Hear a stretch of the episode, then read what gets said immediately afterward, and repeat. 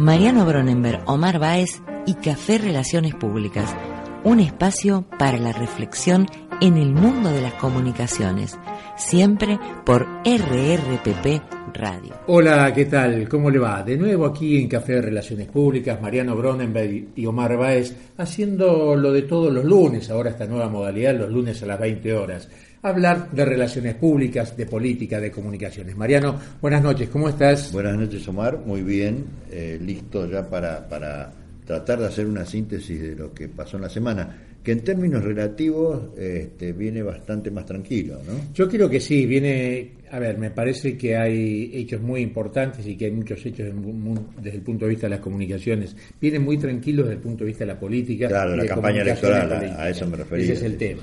Pero, Mariano, me parece que desde el punto de vista de comunicaciones, el hecho más llamativo y me parece que que estamos obligados y que es el centro de atención es la fotografía de Ailer, ¿no? el chico muerto allí en, las playas de, Turquía. Sí, es, totalmente de acuerdo contigo. Este, eh, es caer en un lugar común el mencionarlo, pero es imposible no hacerlo. ¿no? Es cierto. Eh, yo decía en las redes, comentaba la vez pasada, que junto con la aparición de la foto del niño, eh, debería haberse instaurado el Día Internacional del Lugar Común, precisamente por la cantidad de pavadas que la gente dijo al respecto. Sí, sí, sí. Es decir, cómo se puede llegar a banalizar con pensamientos triviales, ¿no es cierto?, un, un, hecho de esa trascendencia, que es todo un símbolo, como vos decís. La comunicación es un símbolo, y esto es un símbolo. No es todos los niños, no es eh, toda la realidad eh, eh, de lo que sucede en en Medio Oriente, este, pero a la vez es todo eso, ¿no? Sí, yo creo que como un hecho de esta naturaleza, como una fotografía de un fotógrafo que seguramente no tenía idea de la magnitud que iba a alcanzar esa imagen fotográfica, puso sobre la mesa un tema que, que, ya estaba, que existía, pero que todos lo miraban de costado o con algún temita. Me parece que lo puso sobre la mesa y obligó a una sociedad internacional y a los líderes internacionales a intentar o al menos a comenzar a hablar para buscarle una solución. Y me refiero no solamente a la solución de los refugiados, los inmigrantes, más allá de las diferencias políticas que puede haber con, entre inmigrantes o, refugiados, ¿no? Digo, más allá de la solución de este grupo de gente, y la solución política en serio, digo, porque solucionar los problemas a, a, los refugiados, a los inmigrantes, es una parte del problema que tiene que resolver Europa en Europa. Ahora, el problema se va a seguir generando y van a seguir inundando de, refugiados y de inmigrantes este, si no solucionan los problemas de base. Sí, claro. Eh, a Europa le está pasando, eh, lo hemos comentado en algunas otras oportunidades, eh, le están pasando las facturas de los últimos 400, 500 años, ¿no? Claro. Este, porque de esto se trata, es decir, donde ellos metieron, este, iba a decir las garras, las manos hace este, varias centurias, bueno, hoy, hoy se está volviendo todo esto. También tiene que ver con una cuestión de proximidad, no solo con el atractivo que tiene para quien está huyendo de... ojo, eh, están huyendo del terror. Esta eh, gente no, no, es gente pobre. No, no, no son pobres, no son, hambrientos. Son gente de clase eh, media, etcétera, donde además se ven todas las miserias humanas. en realidad la responsabilidad final de lo que pasa con este chiquito y con muchos de los migrantes, porque recién ahora van a pasar a ser inmigrantes, este, tiene que ver con eh, la falta de escrúpulos de quienes eh, eh, les cobran por transportarlos. Sí, claro. Aparentemente, en este caso, el propietario del, barco, o, o, la embarcación, ¿no es cierto? No sé qué cuál es la denominación técnica, eh, que los transportaba. Primero, bueno, había cargado mucho más de lo que este, estaba en condiciones de seguridad eh, transportar. Y cuando se desata un fuerte oleaje, el tipo los abandona a su suerte. Es decir, que hay, hay, hay una complicidad o una cadena de complicidades, ¿no es cierto?, que, termina con esto. Ahora, yo me pregunto qué es lo que sucede eh, en una, comunicación, en una fotografía así, para que de pronto y en un instante prácticamente se transforme en un, en un hito internacional. ¿Qué es eso que ocurre en un fenómeno de comunicación, Mariano? Es una fotografía, yo no analizo las fotos, me parece que no se pueden analizar y que a cada uno le generan cosas que individuales. A mí no me genera lo mismo que a vos o que al resto. Pero me parece que es una foto que tiene una carga emotiva muy, pero muy grande y a la que uno le pone todas sus emociones, todas sus historias. Me parece que en esa foto vimos quizás a nuestro hijo. Sí, sí. Eh, nuestra historia de, de, inmigrantes, de, abuelos o, bisabuelos que se vinieron escapando de una situación sobre todo genera, Sobre todo genera culpa. Claro. cuando se habla de niños, ¿no es cierto?, en la gente racional, normal, lo que se genera es culpa. Eh, yo recordaba de dos fotografías que dieron la vuelta al mundo con mucha menos velocidad, este, porque no existía internet uno es de la niñita que corre desnuda en Vietnam. Ah, sí, claro. Que, una foto. Que es una señora. Sí, después la buscaron y apareció. Sí, eh, sí se hizo ciudadana norteamericana y creo que falleció hace poco de cáncer. Este, la otra, la del niñito y el buitre, la famosa foto ganadora del Pulitzer. Sí, sí. Este, eh, que claro, uno ve esa, esa escena y, y, después se pierde en la historia. Bueno, pero la, la, chiquita esta, que después fue una ciudadana norteamericana de origen vietnamita, este, eh, de alguna manera, después de esa foto, mm, mejoró su vida. No por la foto, no, claro, sino porque las circunstancias este, le permitieron mejorar su vida. El chiquito del buitre no murió, eh, y en realidad parece que la foto tuvo, no montaje como diríamos ahora, pero digamos, fue una foto trabajada por el fotógrafo, digamos, no, fue una instantánea. Esta foto, que es como la de la niñita en Vietnam, este, por principio está mostrando a un chico muerto. Ya no hay una historia después, hay una historia antes. Entonces uno se plantea, eh, ¿cómo, llegamos a esto? ¿No es cierto? Eh, y lo que vos decís, eh, a veces el fotógrafo ni siquiera los protagonistas, porque el otro protagonista de la foto y lo que es el editor. Eh, no, y el gendarme. Ah, también, bueno, porque están las dos fotos realmente. Una donde está el chiquito muerto solo, y la otra es el, el, gendarme que lo agarró, lo levanta y lo lleva. Y, él ni siquiera es consciente que lo están fotografiando. Y la discusión que hubo en, la mayoría de las, de las este, eh, redacciones fue las dos o cuál de las dos. Sí. ¿cierto? Y algunos medios eligieron la del niñito muerto solo y otros la de el gendarme eh, eh, rescatándolo, levantándolo. Eh, el tema es que el niñito solo es el niñito muerto. La, historia que uno ve con, el gendarme es otra cosa. Hay una intervención. No sabemos siquiera si está muerto. No, claro. claro, claro, En cambio, la, y después, bueno, a pesar de todo, las circunstancias, etcétera, eh, el chiquito transmite una sensación de paz. Este, no, sí, está bien. Todo eso, eh, eh, alguien le dibujó un par de alas, ¿no es cierto? Y lo, lo, representó como un angelito. Y es un poco eso. ¿no sí, sí, sí, sí, Tiene 10.000 formas de llegar a cada uno de nosotros. No, por eso digo, yo creo que esa foto, bueno, viene con una emoción muy grande, con una emotividad muy grande, con una carga muy grande, pero me parece que nosotros le ponemos cada uno nuestra historia y nuestra propia mirada. Me parece más allá después lo que intentan o han intentado explicar esa fotografía, me parece que no hay explicación más que esta, es decir, tiene algo a la que nosotros le ponemos mucho y por eso Absolutamente. Este, por eso tiene el fenómeno que es en, fenómeno definitiva es la comunicación. La comunicación siempre yo digo es eh, recupero una definición por ahí que es alguien interpretando un mensaje. No es lo que yo digo, sino lo que el otro interpreta.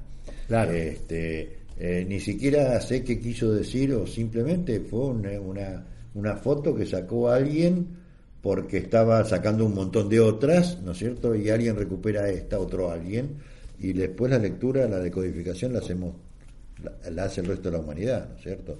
Me pongo del otro lado, digo, ¿qué pensará un tipo de ISIS que ve esta foto? Eh, sí, creo que no. Y debería ser, seguramente, este, la contracara de lo que... Creo que allí los sentimientos para, están adormecidos. Para ellos esto sería una victoria, mirá, un... sí, sí, seguramente. Este, un, muerto más, porque sí, además... Sí, pero además la preocupación y, el movimiento que generamos en el mundo, creo que se forma parte de eso. Fíjate vos lo siguiente, eh, yo me puse a buscar en internet después de, de ver esta foto, Y encontré por ahí que había habido eh, un episodio en que mataron 300, entre 300 y 400 niños. Los queman vivos, los, los decapitan, los crucifican. ¿Por qué? Porque son cristianos. Este, entonces, eh, eh, ¿qué, ¿qué, es lo que hace que este uno genere esa, esa, definición, es decir, eh, es uno, una persona interpretando un mensaje, es decir, es lo que nosotros eh, vemos de esa foto, no es la foto en sí. Es durísimo y además lo que tenga que ver con la infancia siempre... Siempre genera estas cosas. Ahora, esto, como te decía al comienzo, puso sobre la mesa dos temas, me parece. Primero puso el tema sobre la mesa de la inmediatez, que hay que resolverlo hoy y ahora y los líderes europeos ya comenzaron a armar reuniones, agenda, a tratar el tema, me parece que es lo que tienen que hacer, pero acá hay dos temas. Por un lado hay que resolver el problema de los refugiados y por el otro el problema de la situación política que genera esto. Aparentemente el síntoma, que es los migrantes, está en vía de solución. Ya se han tomado decisiones, ¿cierto? Este, lo están repartiendo en distintos países. Alemania en esto ha, tomado una iniciativa muy fuerte mm. que este, eh, viene también un poco a, neutralizar algunas críticas que se le estaba haciendo a Merkel, ¿no? Este, y por otro lado, creo que se están tomando las decisiones militares tendientes a eh, aniquilar ahí. o alguna intervención militar en la zona porque para solucionar el problema este, que es una locura realmente. Y, no hay otra alternativa. Con esta gente no hay razonamiento posible. Sí, no, claro. Eh, a esta gente o, la matás, la ejecutás, o la encerrás de por vida. De por vida, cuando digo de por vida, digo hasta que se mueran adentro de la cárcel. porque eh, tienen... es como vos decís, ¿Qué forma de razonar o cómo te parás frente a una persona que es capaz de asesinar o de justificar el asesinato de la prendida de fuego de 300 chicos? Sí, sí, que cree que está bien. ¿Cómo, te, ¿cómo, te parás frente a una persona así? Sí, sí. No, no, o que de huella arma toda una escena hollywoodense, como diría nuestra presidente, porque sí, esta es una escena hollywoodense, ella no se equivocó, creo que lo dijo de ignorante, pero esto se llama precisamente propaganda armada, ¿no es cierto? Entonces, hago toda esta, esta eh, eh, escenografía, eh, armo toda esta escenografía, toda esta, ¿cómo se llama? lo que lo que es la misa, este, bueno, armo toda la escena con una secuencia ya ya lo vemos en, en, todos los todos los días están apareciendo una vez por, por semana por lo menos algún clip no es cierto con una producción eh, audiovisual de primera calidad este donde se reproduce siempre la misma la, misma secuencia aunque cambie el modo de asesinato o se los pone sobre bombas o se los degüella o se los quema vivos o se los ahoga en una pileta no es cierto este, es tremendo. Y claramente lo que se está buscando es engendrar terror. Sí, sí, creo que en ese sentido son ah, exitosos. Y esta gente, esta gente no tiene recuperación.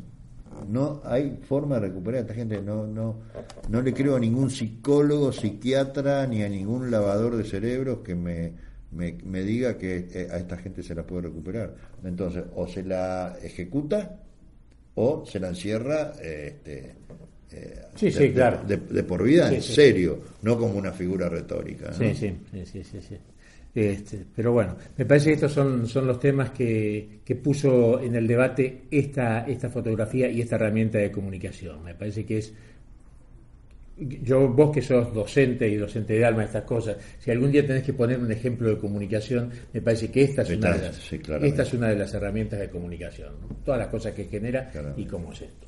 Y esto pone en debate también otra cosa. Eh, el fin de semana pasado, el viernes, fui a una charla que dio un, amigo mío allí en un local partidario. Este, y en esa charla se planteaban, se volvió a plantearse una charla de opinión pública que dio acá Mariano Gronenberg este, y en esa charla se planteaba, por ejemplo, eh, si finalmente los medios de comunicación tienen o no incidencia en el resultado electoral. Este, y eh, bueno, hubo un debate fuerte en esas cosas. Y ahí pusiste sobre, el, sobre la mesa también la, vieja frase de Perón, que bueno, con todos los medios en contra gané las elecciones, cuando los tuve a favor las perdí. Me parece que en esto el tema es que la comunicación es una herramienta de la gestión. Absolutamente pero es una herramienta más de la gestión política. Sí, sí, sí. Ah, es un poco las dos cosas. Es una herramienta de la gestión, pero no hay gestión sin comunicación. No, no, claro, por supuesto que no. Este, son son eh, inescindibles, ¿no? Sí, sí. Que mucha gente dice, no, eh, tuvimos una buena administración, pero comunicamos mal. No, muchachos, la mala noticia entonces es que administraste mal. Exacto. Porque la comunicación es parte de la gestión. Es, parte, es parte, Y, lo, lo que a mí me quedó ahí pendiente es que en realidad los gobiernos que han trabajado sobre los medios de comunicación, o este último gobierno, en realidad lo que les preocupa es la opinión. Y yo creo que si en algún momento tenés que ser algún funcionario encargado de algún este, secretario de comunicaciones, hay que preocuparse por la información.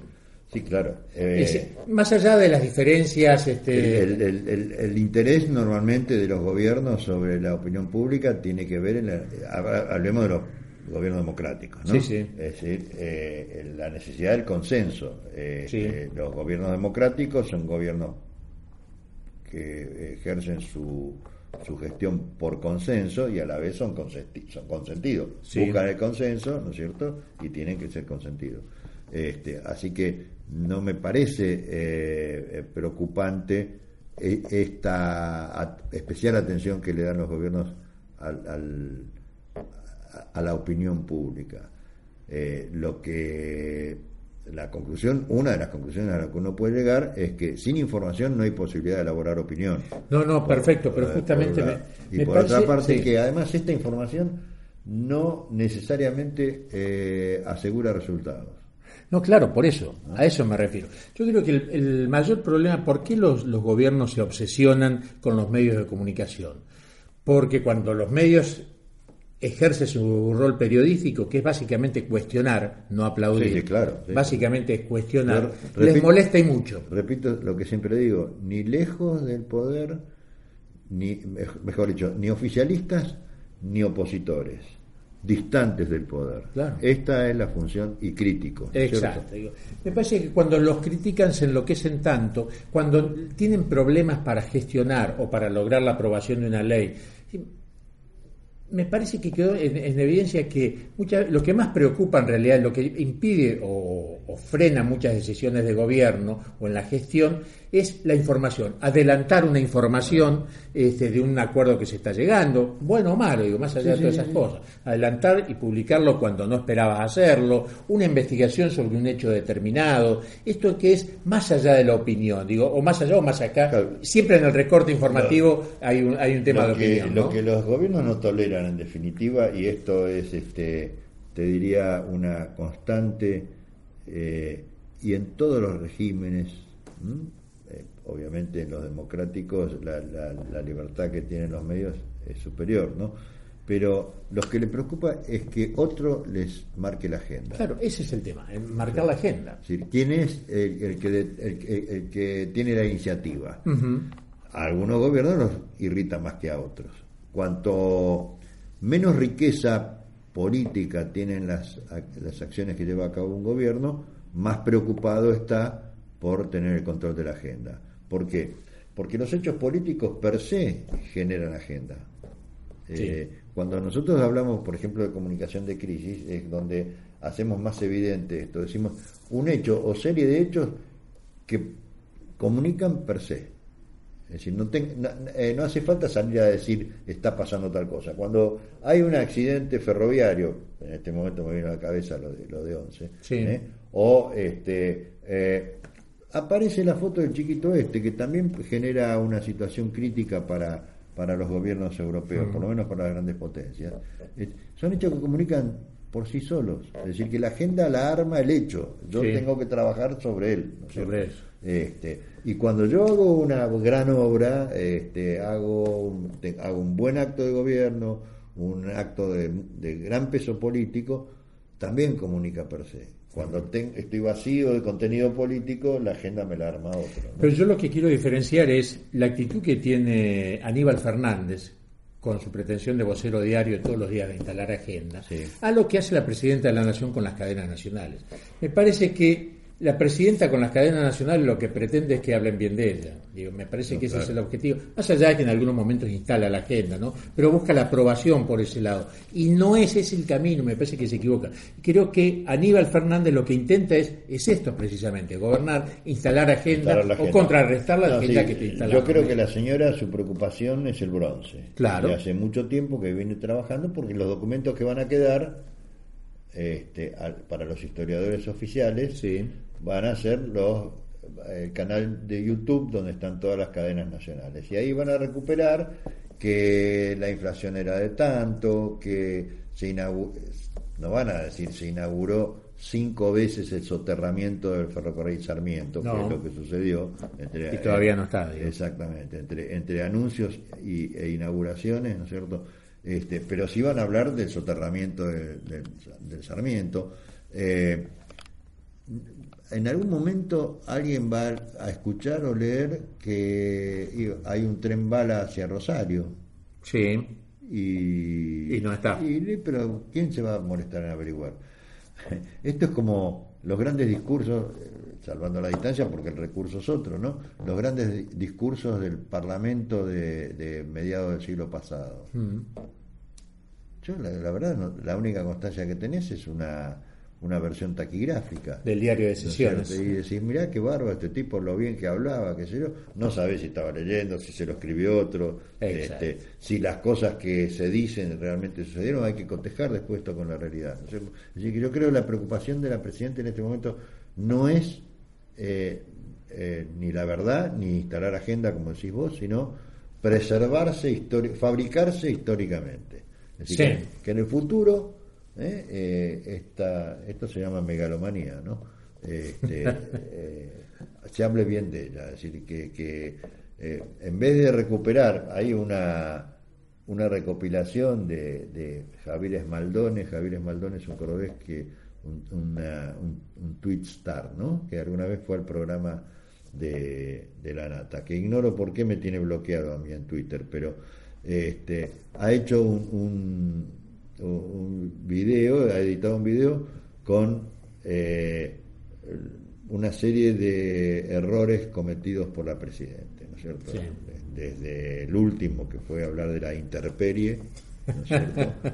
y no una vez, sino que cuatro veces en el mismo discurso. Sí, sí, no es un problema de adicción. No, fue, y no fue oí mal, no, no.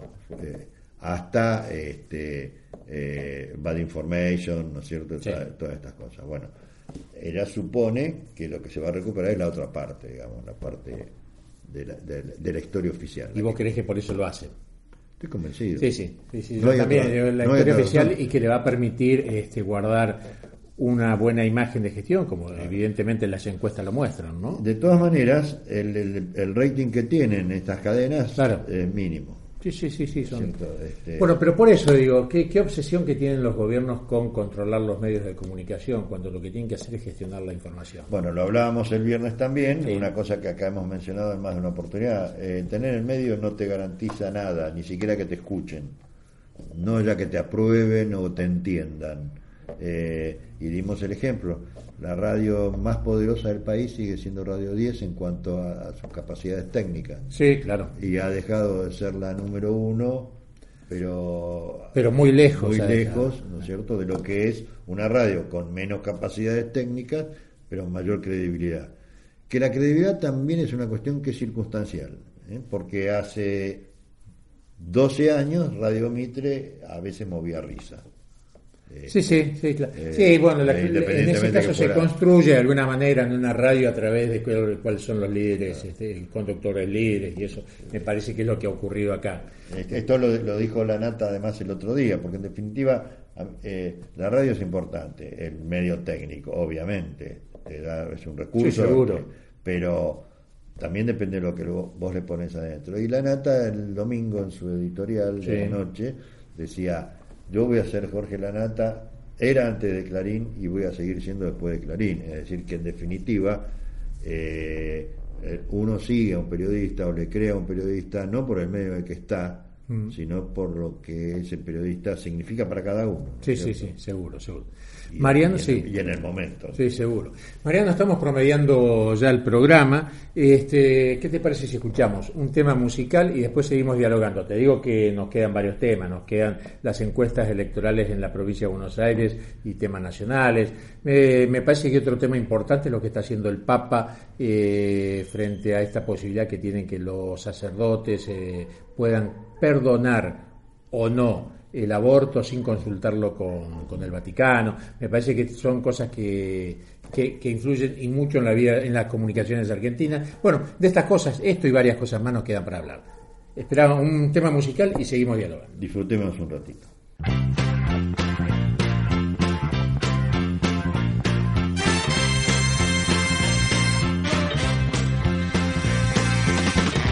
We're so glad to see so many of you lovely people here tonight. We would especially like to welcome all the representatives of Illinois' law enforcement community who have chosen to join us here in the Palace Hotel Ballroom at this time. We certainly hope you all enjoy the show. And remember, people, that no matter who you are and what you do to live, thrive, and survive, there's still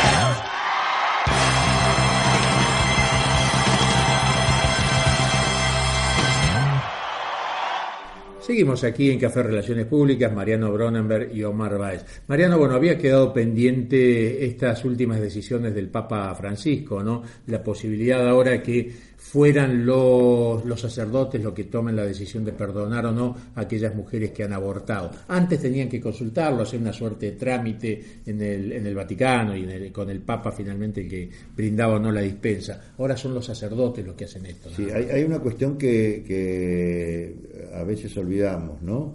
Eh, la Iglesia Católica en, realidad perdona cualquier pecado del que uno esté eh, arrepentido. de corazón. Es decir, que en este sentido eh, el, trámite canónico, ¿no es cierto?, era una formalidad propia de la Iglesia. Lo que está haciendo en este caso el Papa es, solo por este año, evitar ese trámite, es decir, que dar a los sacerdotes y a los obispos, la, al, confesor que cada uno tiene, ¿no es cierto?, la posibilidad de perdonar el, el, el pecado de Ahora, son gestos de apertura, es decir, la comunicación son, son gestos y este es otro hecho de comunicación importante. es un gesto. Eh, eh, bidireccional, porque no nos olvidemos que la Iglesia tiene sectores conservadores muy importantes, ¿no es cierto? Entonces, bueno, esto no es para siempre, muchachos, es este año. Sí, sí, sí. ¿eh? Este, ya veremos más adelante, pero ya se ha dado un paso. Este, eh, retroceder es más difícil. Eh, una vez que estás en esto ya no puedes volver para atrás. Me parece que significaría una pérdida de poder importante de Francisco. No, no, es, que, es que él no necesita retroceder.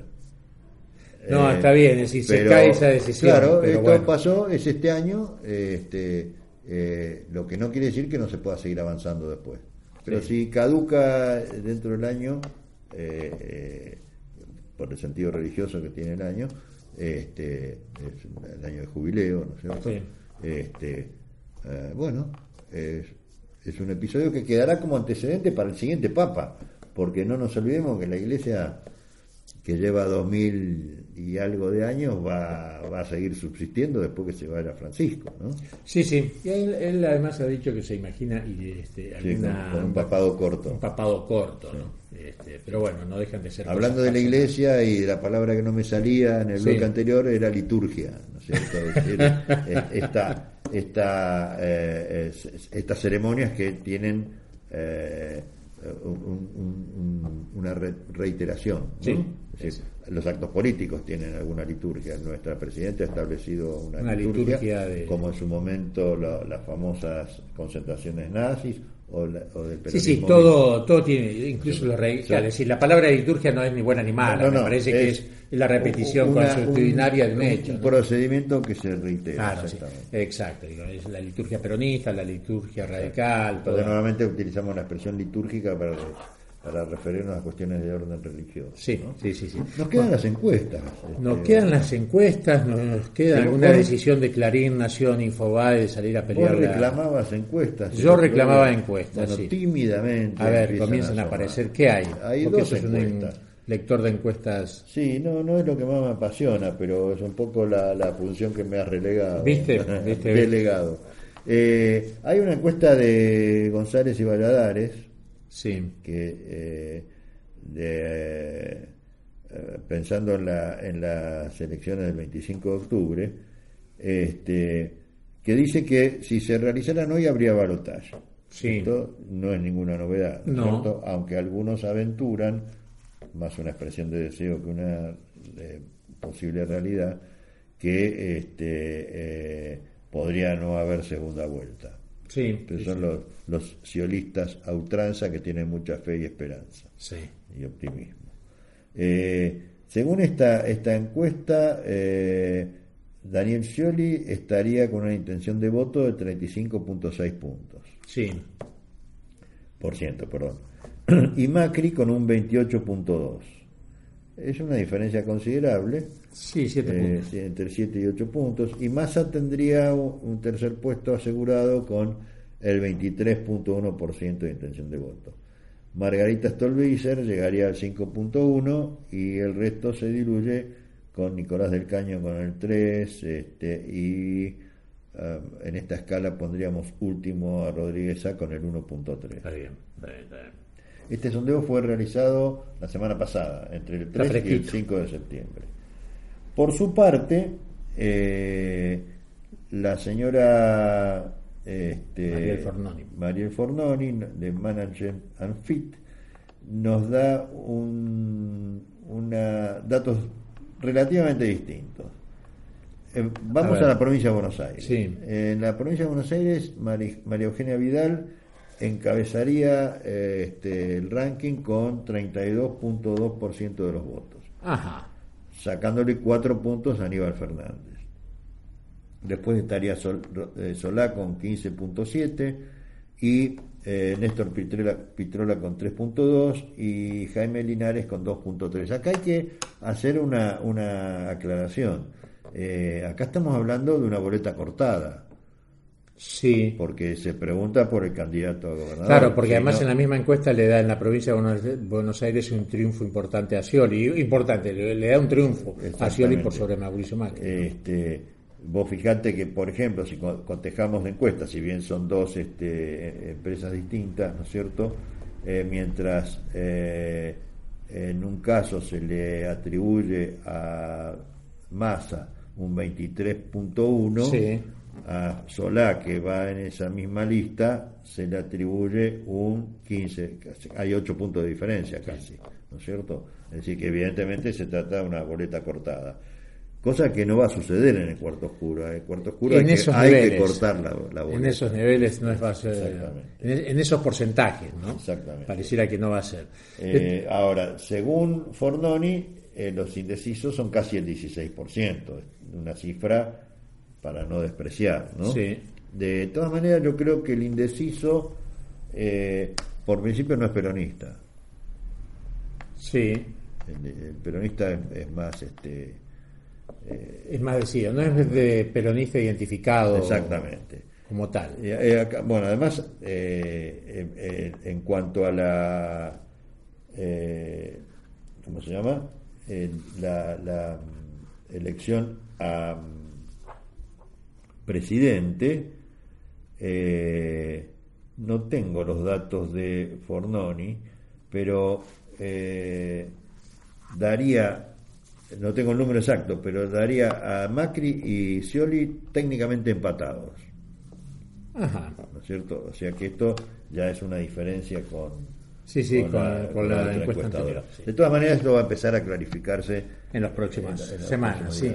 Lo interesante es que eh, María Eugenia Vidal es ya claramente un fenómeno político, aunque no gane las elecciones. Sí, totalmente. Este, también se conoció una encuesta por la negativa, es decir, cuáles son los votantes al candidato que nunca votarías. Y, el, y esto es importante porque significa un techo al posible crecimiento. Ese techo se lo ganó Aníbal Fernández, ¿no? es el que más reacciones genera este tipo de cosas. De la misma manera que, por otro lado, tiene la cantidad de votos, quizás la cantidad más dura de, seguidores, es decir, más alta. Está muy cerca. El que no lo votaría nunca coincidiría con la cantidad de votantes que lo votaría siempre. Bueno, acá tenemos un, un, este, uh, un dato interesante de Management and Fit también. Dice, el 64.2% de los encuestados ya definió su voto. Lo cual queda mucho. Es bastante y no lo cambiará. El 19.2, por su parte, eligió un candidato pero podría cambiar de opinión.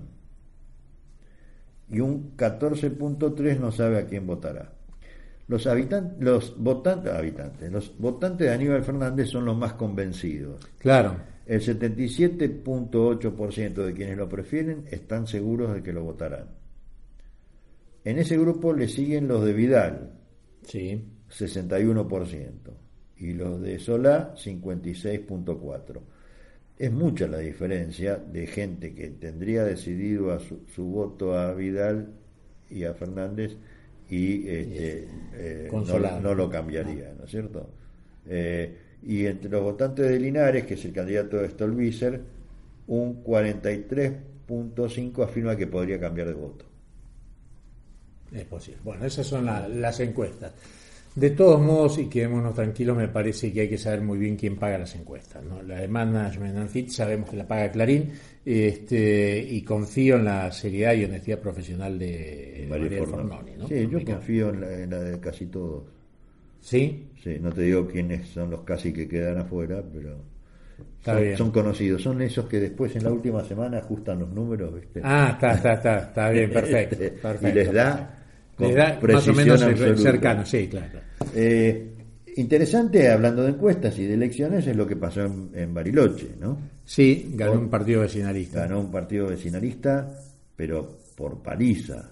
Este, le sacó más de 20 puntos a, la candidata eh, del Frente para la Victoria, que además era estaba buscando una reelección ¿no? como intendente. Eh, es interesante el caso.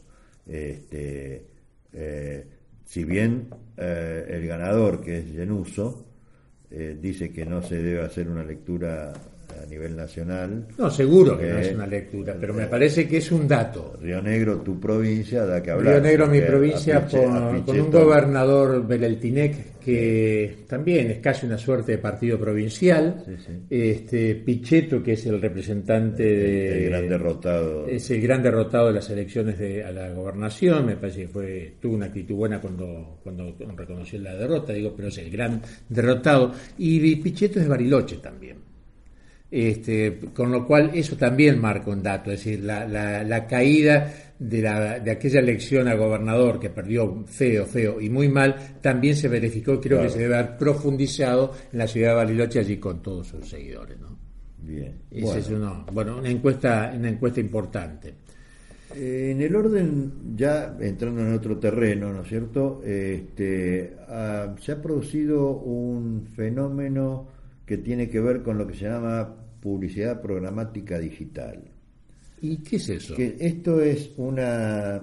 Se ha formado una asociación entre el Grupo Clarín, Infobae, La Nación, Perfil y Telefe para competir en el creciente mercado de los avisos digitales. Sí, está bueno. Eh, liderado mundialmente por los dos gigantes, Facebook y Google. ¿no? Este, esto es un nuevo tipo de publicidad centrada en la comercialización de audiencias de manera segmentada, es decir, que eh, es esto que te pasa cuando vos entras a, buscar, por ejemplo, a mí me pasó buscando pasajes para mi hija para viajar a Europa, significó tres meses de recibir publicidad de agencia de viajes. Son las huellas que uno va a dejar. Exactamente, ¿no es cierto? Bueno, eh, se, se, direcciona de acuerdo a tus preferencias. Es interesante porque la, esto, esto se llama, la, la, empresa se llama RPA Media Place. Estoy hablando en, en, Spanglish, ¿no? Spanglish. Este, eh, ¿qué, es, ¿Qué quiere decir RPA? Real Premium Audience, o sea, eh, audiencias eh, premium reales, ¿no? Incluye 54 sitios de los cinco grupos editoriales fundadores. Acá entran todas, todas las, eh, las publicaciones del grupo Clarín, del grupo, Clarín, del grupo Perfil, ¿no es cierto? Etcétera. Este, y eh, son 54 plataformas, decía, que van a competir contra 20.000 sitios que opera Google. Pero estamos hablando de sitios por un lado y de plataformas por otro. ¿no? Teóricamente las eh, plataformas tendrían mayor solidez y mayor este, eh, cantidad eh, de, de, impactos de usuarios únicos, porque se trata de esto además, de trabajar sobre usuarios únicos. En este momento la publicidad de avisos digitales, la facturación de avisos digitales en Argentina está en el derredor de los 2.500 millones de pesos. Es un numerito que está creciendo. Es interesante, digamos que no es de lo más importante de publicidad, pero está creciendo. No, no, claro, esto incluye redes sociales, búsquedas y la compra de medios por tecnología, entre otras cosas. Mm. Este, así que... A mí esa, información lo que, me, lo que me recuerda es que hace ya algún tiempo leía una información sobre las disputas que estaban teniendo Google y los medios de comunicación de, de España, básicamente. ¿no? Al, punto tal que habían decidido pedir o que no los incluía en la búsqueda. Cuando vos haces una búsqueda, Google selecciona la información en función de X factores. Y habían decidido no incluirlos. Todo eh. tiene que ver con un tema que Google no, los medios de comunicación no accedían a, a ningún tipo de rédito por la publicación de esa o por la visualización de esa información y bueno, buscaban algún tema publicitario. Lo que quiero decirte es que me parece que en algún momento el tema se va a plantear acá. Digo, vamos a tener aquí en el resto de las regiones del mundo. Yo creo, creo que acá el enfoque ha sido superador en este sentido, porque en España los grandes medios comenzaron con la idea de cobrar el acceso. Sí. Acá lo hizo ámbito financiero en su momento. Eh, y no dio resultados, porque la gente entre pagar por entrar a internet y comprar el diario en papel, este, el habituado a leer el diario compraba el diario. Eh, digamos, no, eh, no justificó la diferencia entre la facturación pre-internet y este, la presencia de los medios en Internet. Pero se trata, eh, en el fondo, de una cuestión de derechos de autor. Esto es lo que, que ellos dicen. Yo tengo. Y en esto tenemos que ver nosotros, porque los clippings nuestros, ¿de dónde salen? Eh, la mayoría de los casos salen precisamente de los, de los buscadores, fundamentalmente de Google. Así que la, la, cuestión vino por allí. En Argentina y en eh, la, mayoría de los países, hasta donde yo sé, al incluirse la publicidad, de alguna manera, no importa por qué motivo acceda yo al medio, eh, eh, tengo un banner, tengo un, este, una, una ventanita que me sale con, con, publicidad o la visualizo durante un tiempo, etcétera, etcétera, con lo cual estaría compensando esta pérdida de facturación que tiene el medio, que es en definitiva lo que le interesa al medio, ¿no es cierto?, con la comercialización de publicidad. Eh, de todas maneras, eh, esto son tres, 30 años nomás de, de, de, sí, evolución. Y además de constante todavía, cambios, ¿no? de cambios permanentes, permanentes en ese sentido. Pero me parece que es algo que todavía no está resuelto, mucho menos en Argentina, y que creo que en algún momento lo vamos a tener que, lo vamos, lo vamos a decir, lo vamos a tener presente. Sí, sí. Eh, bueno, la próxima ley de medios que ya tendría que estar este, elaborándose antes de haber aplicado ¿En serio? ¿Vos crees que va a ser necesario una nueva ley? Yo creo que la, Hablando de estas cosas, ley de medios, la ley de medios nació obsoleta. Sí, sí, totalmente, porque no tiene en cuenta prácticamente el tema de Internet y que es por allí donde va, donde se va a desarrollar el mundo. ¿no? Digo, eh, qué abúlica que están las campañas electorales. Sí, lo dijimos, pero esto tiene que ver también con la época. Eh, ¿Por qué? superamos las pasos. Las pasos fueron un esfuerzo grande de publicidad y cuando digo, y de propaganda, esfuerzo grande eh, de los partidos, de los candidatos, pero también del público, de, soportar. soportar el bombardeo, sobre todo las últimas semanas que están los espacios eh, gratuitos este, a disposición del público, que enloquecen y te pasan cuatro o cinco avisos en, en, dos minutos, ¿no es cierto?, de distintos partidos. Este, entonces es natural que haya una, una, una un, valle. periodo de descanso, digamos, pero eh, pensemos que en algo más de un mes tenemos eh, las elecciones generales, con lo cual yo calculo, si yo fuera jefe de campaña, estaría pensando que dentro de 15 días tengo que salir con todo. Sí, sí, sí, de todos modos el tema publicitario, digo, pero eh, yo me refería a lo tranquilo que están en cuanto a aparición y a hechos de hechos políticos. Esto lo hemos dicho. Yo digo, o nos leen porque muchos los, los, analistas como Morales Solá y demás, o nos escuchan, este, o eh, nosotros tenemos este, una eh, capacidad de anticipación. capacidad de anticipación que hace que lleguemos a los mismos resultados antes, nosotros antes. Eh, es que somos muy talentosos. Sí, sí, sí, y, buenos observadores y objetivos. Eh, es, no hay los candidatos, sobre todo los dos principales, no tienen margen de error. No. Entonces, están eh, caminando con pie de plomo y patas de rana, es decir, eh, tratando de no hacer ruido ni caer ni tropezarse, ¿no es cierto? Este, hay una cuestión, y leyendo a Morales Solá este fin de semana y alguna, algún otro periodista que hace el análisis de la situación económica, que es en definitiva lo que condiciona al futuro gobierno y la campaña, obviamente, eh, se va a desembocar en lo mismo. El tema es cómo presentás este, lo hablábamos nosotros. Este, sí, el tema económico yo creo que en algún momento tendrá que haber definiciones. Alguien va a tener que decir qué va a ser Scioli, qué va a ser Macri, qué va a ser Massa. Y, yo creo que van a ser lo mismo. El problema es, no, Massa, Massa es un irresponsable absoluto. Sí, sí, puede decir cualquier cosa, no tiene posibilidades concretas exactamente. Entonces, por eso dice lo que dice, vende humo. Eh, como yo eh, te decía, ya no recuerdo si con micrófono abierto o no, eh, Massa está haciendo un discurso de derecha, está siendo apoyado por gente que se cree de izquierda. El gobierno tiene un discurso de izquierda y actúa como derecha.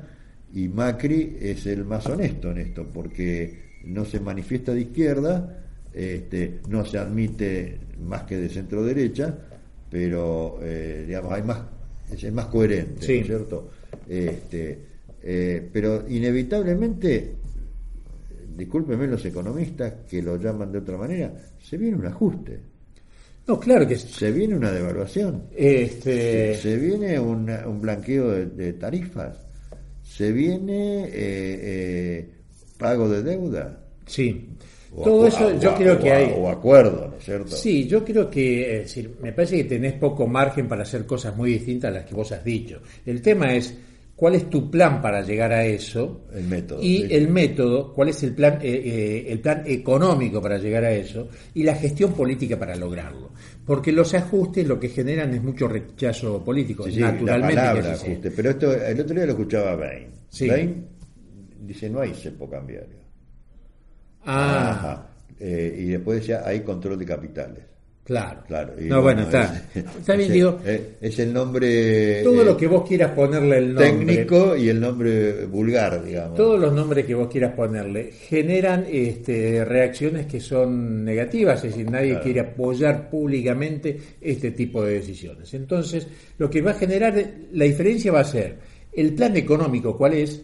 Vos podés llegar en 10 días a hacer una devaluación a un peso a, un, a 1,15 o a 1,13, no sé cuál será, pero pongamos que sea uno que en el mismo nivel del paralelo, 1,15, puede llegar en 15 días, en, un día, o en 3 años.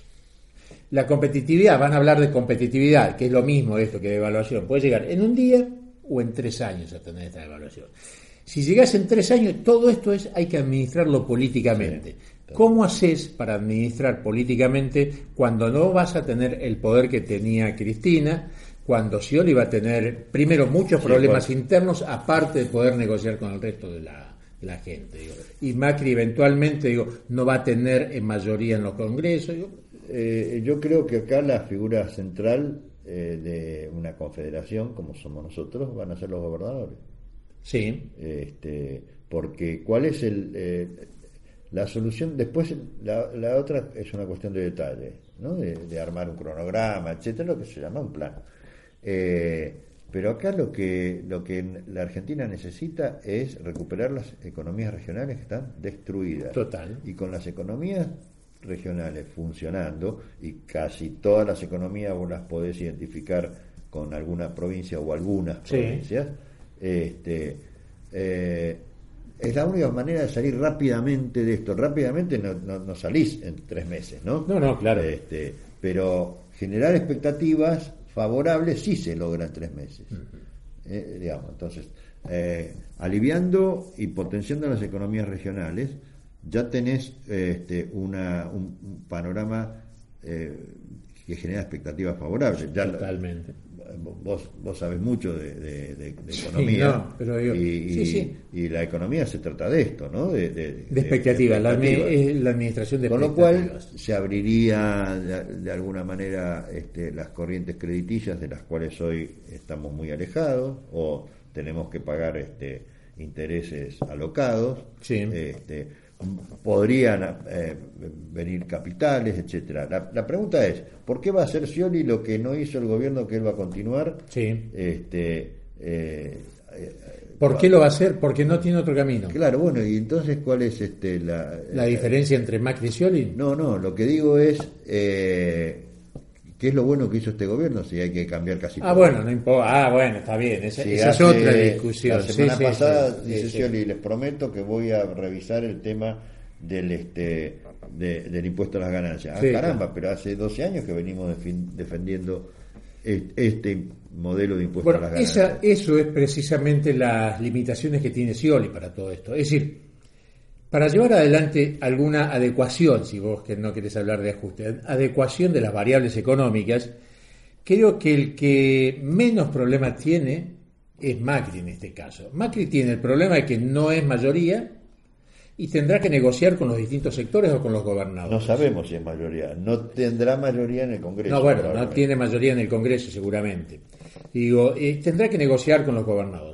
Pero lo mismo va a tener que hacer Scioli, eventualmente si es presidente de la Nación, porque tampoco va a tener una mayoría en el Congreso, al menos de acuerdo a no, no, va, a tener que negociar con algunos sectores. Va a tener que negociar. Y va a tener que sumar todo el quilombo interno que, tiene, que tiene Scioli, ¿no?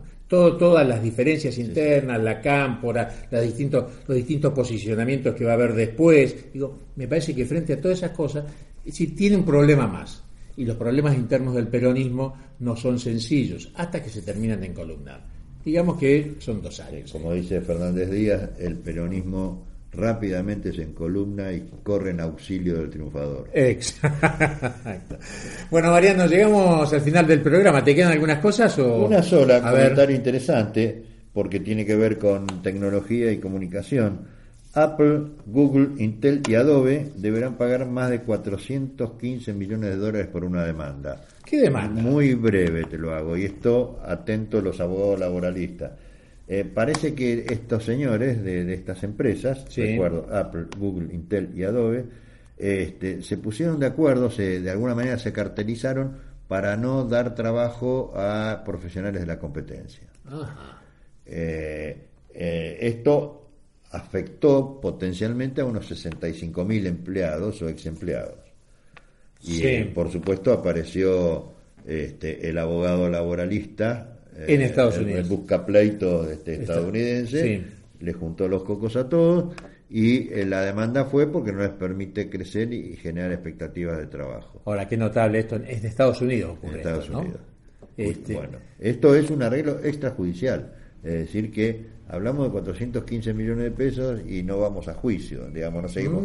Eh, imagínate la potencialidad eh, que hubiera tenido un faro, eh, pudo haber triplicado o cuadruplicado esto, ¿no es cierto?, si se, seguía adelante. Sí, ahora, finalmente, ¿cómo en Estados Unidos terminan todo a punta de defender la competencia, ¿no? Sí, claro. Y, la posibilidad y la libertad de elección que tiene el consumidor.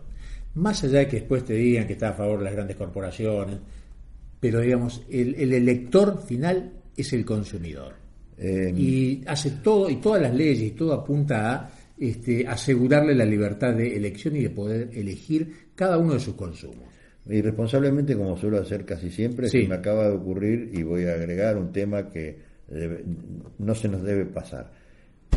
Publicidad de Banco Galicia. Sí. Y la señora Paola Barriento saliendo a decir que ella va a extrañar las este, cadenas nacionales, que es militante, etcétera, etcétera. Este es un caso, se ha dado con algunas celebrities y asociadas a algunas marcas, ¿no es cierto? Y normalmente cuando eh, la celebrity comete algún acto de imprudencia o algo por el estilo, se revé eh, las condiciones del contrato, ¿no? Acá se, da al revés, ella pasa a ser una celebrity porque hace el aviso de Galicia y ahora se identifica partidariamente. Es todo un tema.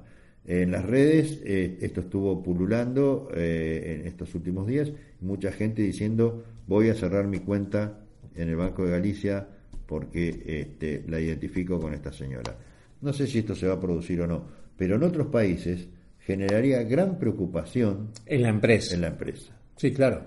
Eh, una parte del debate, en un intercambio que tuve con alguien que trabaja en Banco de Galicia, si el Banco de Galicia no deja de crecer, no deja de emplearse, etcétera, etcétera, a pesar de eh, la publicidad que se hace con esta mujer. Y yo le decía, bueno, nombrarme algún banco en la Argentina que no haya crecido en la última década.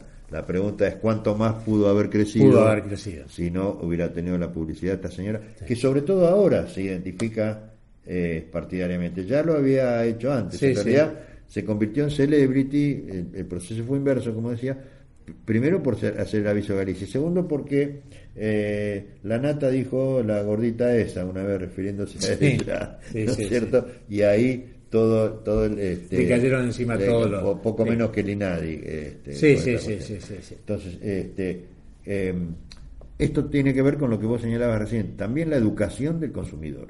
Sí. Este, y la facilidad para cambiar, es decir, es tan engorroso cambiar de banco, que más de una gente, más de una persona se está tragando el sapo y dice, no me la van con la señora Pablo Barrientos. De hecho, muchos eh, usuarios de las redes decían yo cuando aparece la publicidad cambio de canal, no la quiero ver, etcétera. Sí, sí, generan esas cosas. Sí, sí. Pero no cambia de cuenta porque... Pero ahora es notable porque el Banco de Galicia hace tiempo que la tiene a, esta mujer como, como una de las protagonistas. pero ella no se había desbocado como ahora. No, creo que no ha dicho las cosas, pero ya, se conocía su militancia política. Y el Banco de Galicia ha seguido sosteniéndola. Me parece que es una decisión no sé si buena o mala, pero es una decisión a tomar en cuenta. En su momento pasó con Flor Peña y el aborto mientras vendía pañales, ¿no es cierto? Con, otra empresa. La empresa decía, nosotros defendemos la, este, la libertad, eh, eh, las libertades individuales. Ok, perfecto, pero estás vendiendo algo a través de una persona que representa lo opuesto a lo que vos estás vendiendo, ¿no? En fin, Temas para seguir debatiendo, Mariano, pero se nos termina el programa. Se nos termina el programa y, me vas a echar. Sí. Eh, volvemos a encontrarnos el próximo lunes aquí en Café Relaciones Públicas. A las 20 horas. A las 20 horas. Chau, chau, que terminen muy, pero muy bien el día. Buenas